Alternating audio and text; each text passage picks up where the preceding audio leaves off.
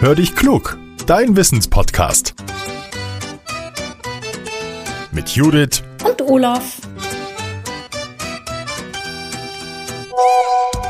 Ah, eine Sprachnachricht von Judith. Na, mal hören, was er will. Hallo Olaf. Falls du gerade Hunger hast, hab ich die passende Hörerfrage für dich. Komm, wir hören mal rein. Hallo liebe Judith, hallo lieber Olaf, hier ist Eilika aus Niederaula. Und ich habe mich heute Vormittag gefragt, weil ich mal wieder großen Hunger hatte und mein Magen laut geknurrt hat, warum der Magen das eigentlich macht, warum der solche lauten Geräusche von sich gibt, wenn er Essen braucht.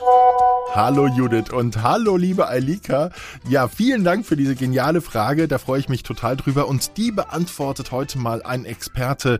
Ich frage mal meinen Magen dazu.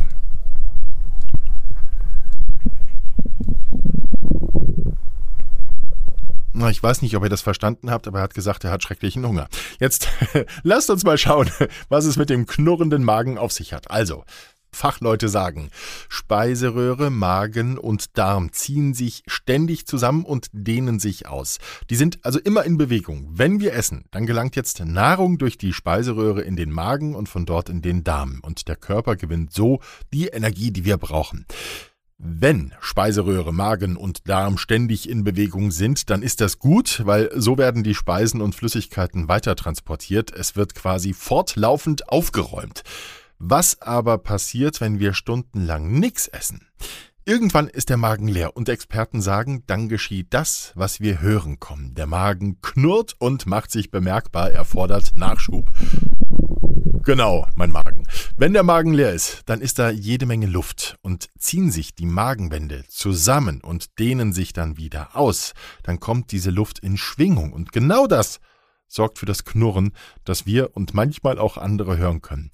Dass es im Bauch immer wieder knurrt und gluckert, das ist normal. Hätten wir die Geräusche nicht, dann wären wir krank.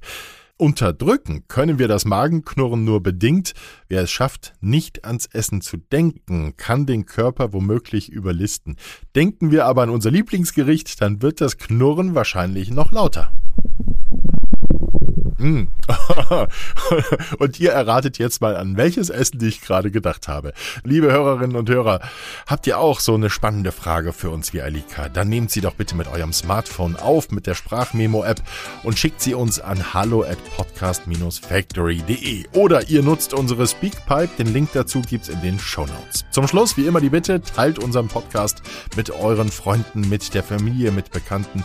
So helft ihr uns noch ein bisschen bekannter zu werden. Lieben Dank dafür. Bis zum nächsten Mittwoch. Ich freue mich drauf. Euer Olaf.